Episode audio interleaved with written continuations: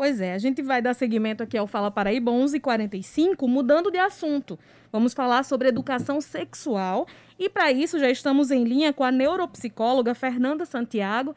Já agradecendo a senhora por ter atendido o nosso convite, ter aceito o nosso convite para falar sobre esse assunto que vem sendo tão debatido, tão discutido desde o caso do estupro e gravidez da menina de 10 anos de idade que tomou conta das manchetes nacionais e muita gente se perguntando: o que é a educação sexual e a partir de que momento começar a falar sobre isso com crianças ou com os filhos, né? A partir de que idade? Se é na infância mesmo, se é na adolescência.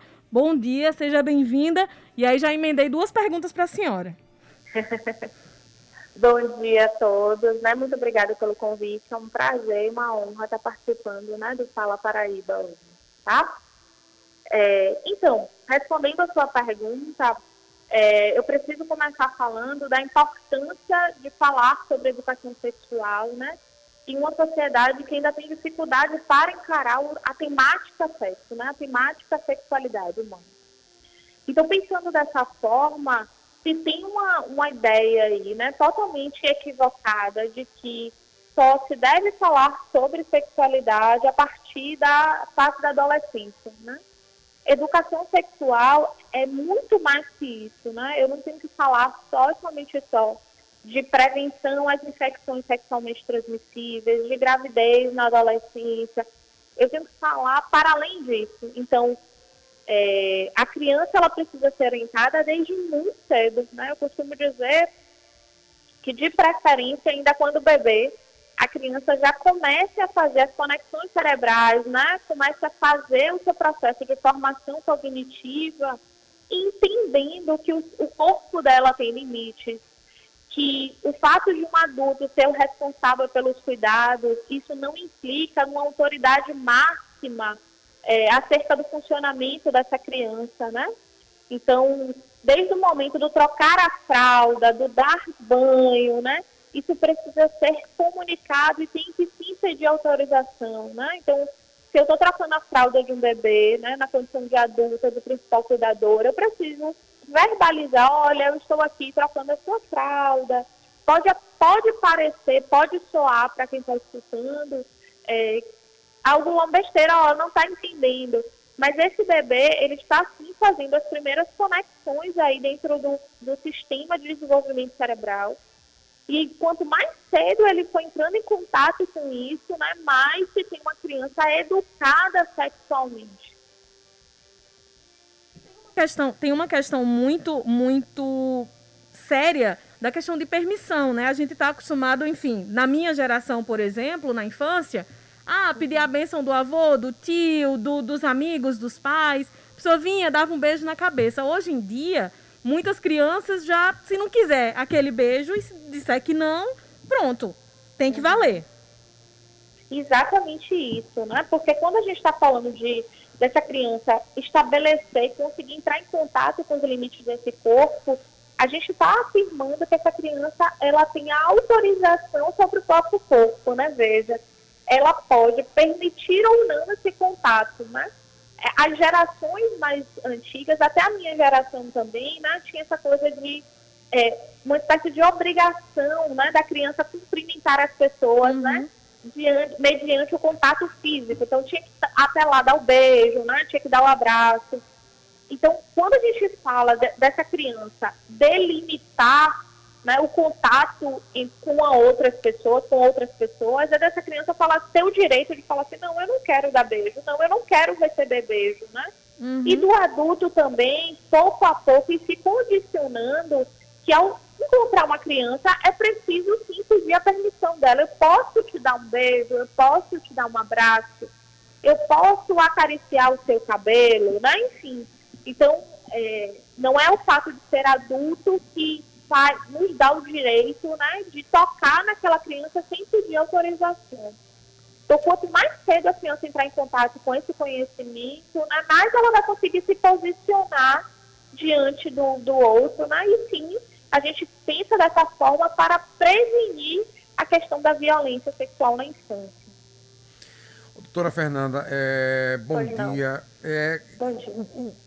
É, como é que os pais é, eles podem tentar é, impedir que tipos de situações, eu não falo nem ao extremo do que aconteceu com aquela criança de 10 anos, mas pelo menos que tenha algo, algo é, parecido, algo menos pernicioso do que aquilo.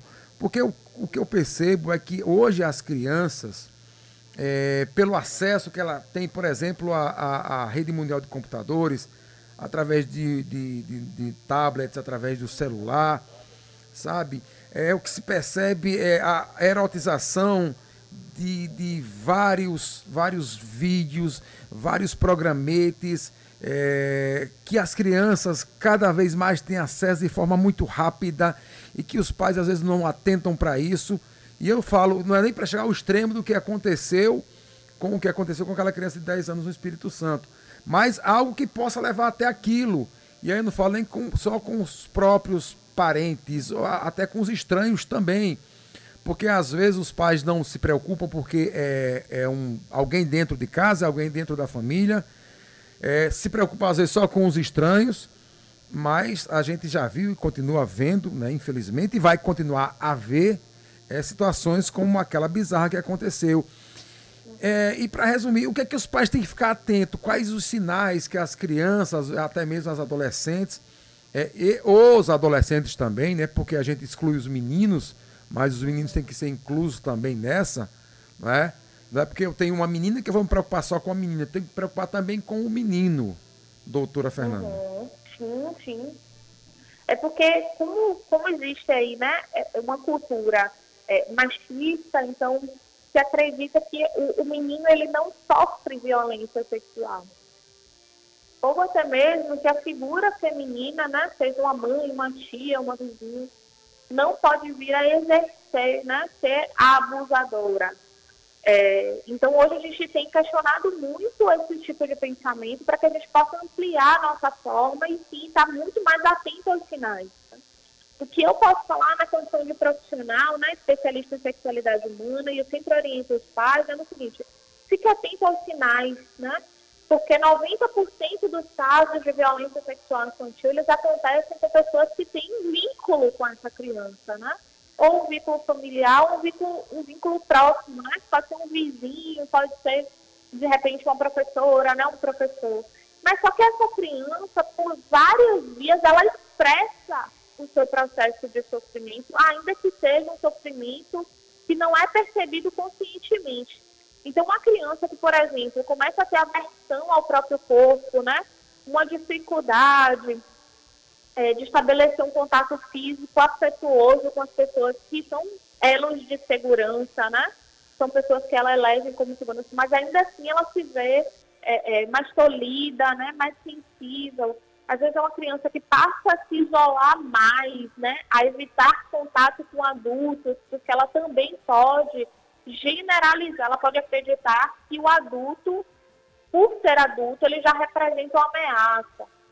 Às vezes, é, no contato, diante da presença do, do abusador, né, da, da pessoa que pratica a violência contra a criança, ela pode emitir comportamentos de grande desconforto, né? Um choro que no primeiro momento parece um choro descontextualizado, né? É, um medo de ficar sozinha na presença dessa pessoa. Então, esses são alguns sinais que podem sim estar indicando, né, estar direcionando para a possibilidade dessa criança estar sofrendo violência sexual. E a participação da escola nesse processo também de educação sexual? O senso comum, muitas vezes, e a senhora certamente, certamente acompanha tudo isso, trata a educação sexual como algo para incentivar adolescentes a iniciarem uma vida sexual, e a senhora já disse que não é isso. Mas com a participação da, da escola, que ajuda nessa formação da criança desde, desde o primeiro momento que ela começa a estudar, e quando a, a família prefere não tocar no assunto, o papel da escola é tocar a si mesmo? Como, como fica isso? A ideia, né, e aí a gente fica pensando aqui que tomara que isso seja alcançado o mais breve possível, é que as escolas se conscientizem também desse lugar, dessa importância de educar sexualmente as crianças, né? Até mesmo nas séries é, é, mais infantis, né, nas séries mais precoces. Então, quanto mais cedo a gente introduzir é, a educação sexual, né, a gente, como eu falei, a gente vai conseguir reduzir os índices de violência sexual na infância, tá? Então, a escola, se ela viesse no movimento de implicação, de levar informação, né, de, de capacitar também né, esses profissionais, porque às vezes, é, é, durante a, a, graduação de pedagogia, por exemplo, né, é, esse profissional não se, não se capacitado para falar sobre sexualidade humana, né, para conseguir trazer de forma lúdica, onde a gente já tem, claro, alguns livros que fazem esse papel da orientação, né, que trazem a partir do universo da fantasia mesmo, do universo lúdico, do universo infantil, informações que vão sendo assimiladas por aquela criança, né? Que ela vai entrando em contato e vai conseguindo ressignificar esse desenvolvimento sexual. Ô, ô professora, me perdoe que é, se a senhora falou, eu não prestei atenção, passei desapercebido. Mas qual a idade ideal seria essa para as crianças começarem a ter disciplina sobre sexualidade? Uhum. Disciplina, no caso, curricular escola, né? Sim. Eu acho que desde o que era o antigo jardim, né?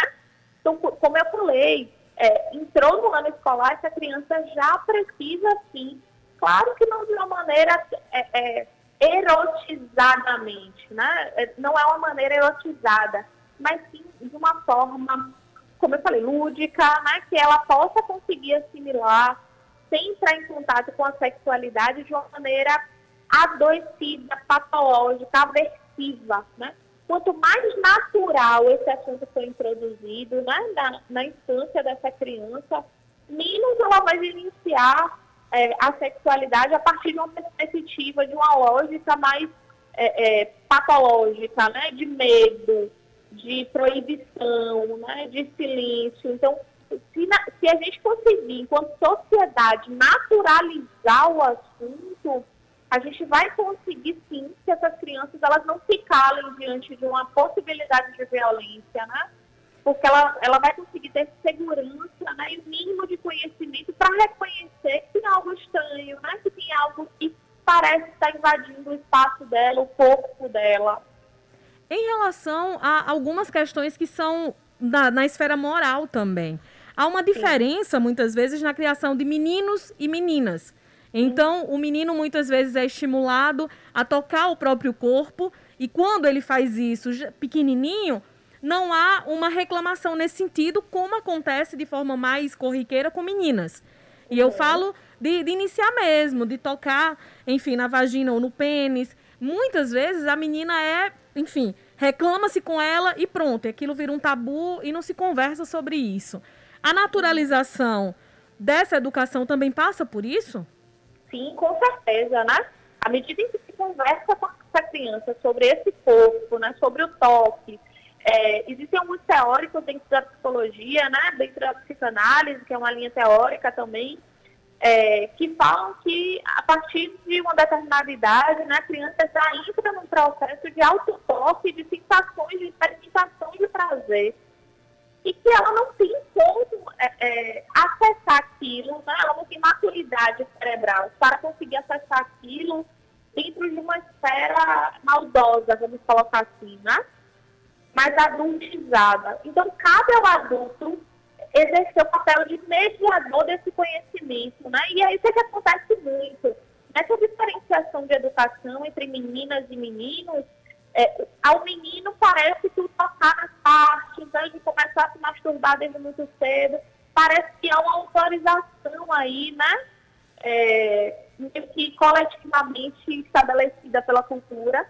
Então, ah, é fofinho, olha que engraçadinho, né? Está se tocando. E quando é a menina, ela começa a ser tolhida. Esses registros aí, eles vão fazer parte da consolidação do funcionamento sexual dessas crianças, tá?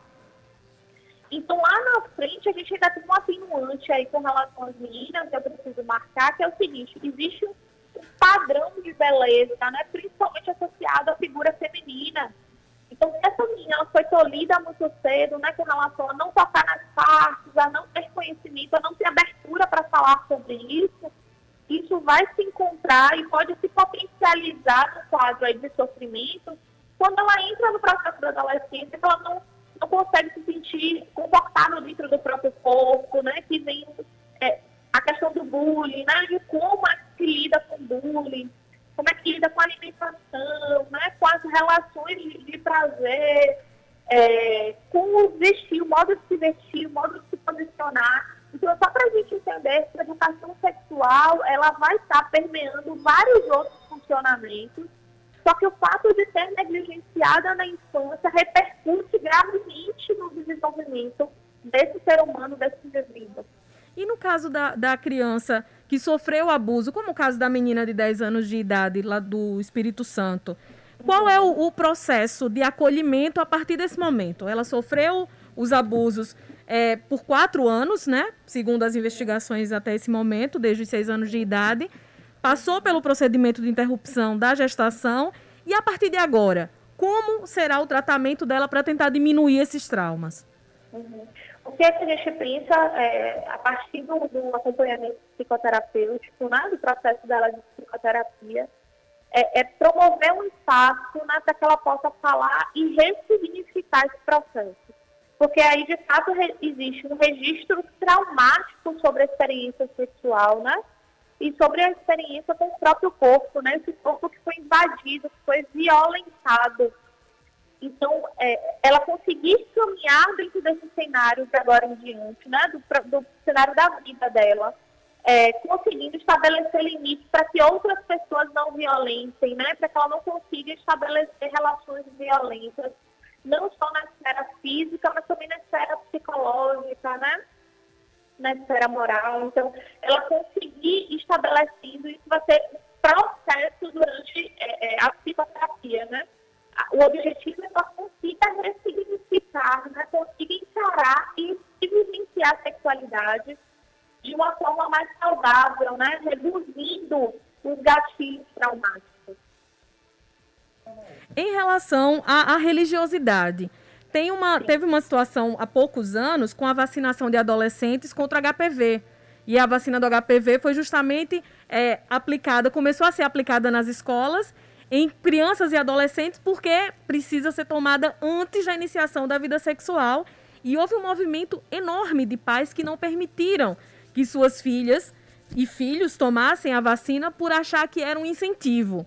E aí entra, nesse caso, além da questão moral, também a religiosidade. Como tentar é, é, conciliar as duas situações, da religiosidade da família, com essa questão de educar para a criança ou adolescente não passar por um abuso sem entender o que está acontecendo.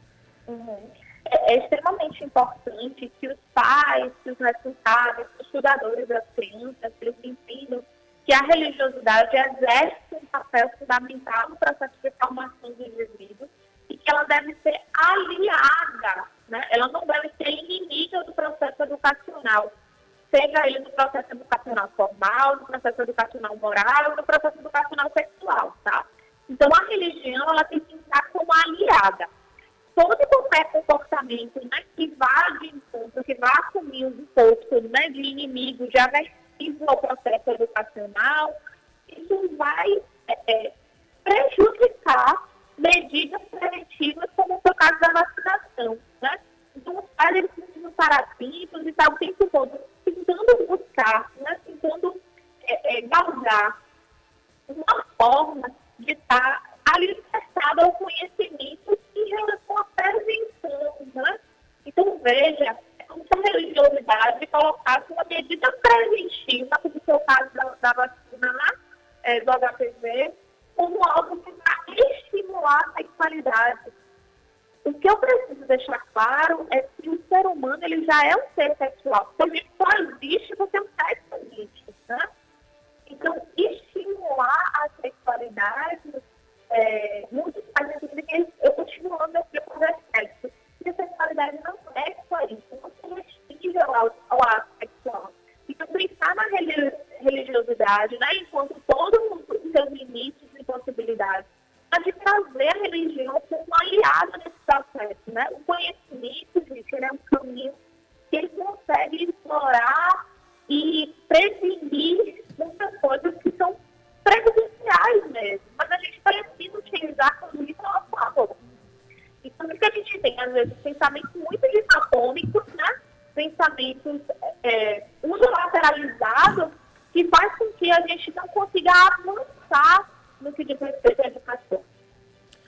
Doutora Fernanda Santiago, muito obrigado pela sua atenção aqui com o programa Fala Paraíba. Obrigado pelas informações. Um abraço para a senhora e até uma próxima oportunidade. Foi um prazer. Um abraço. Muito obrigada a vocês.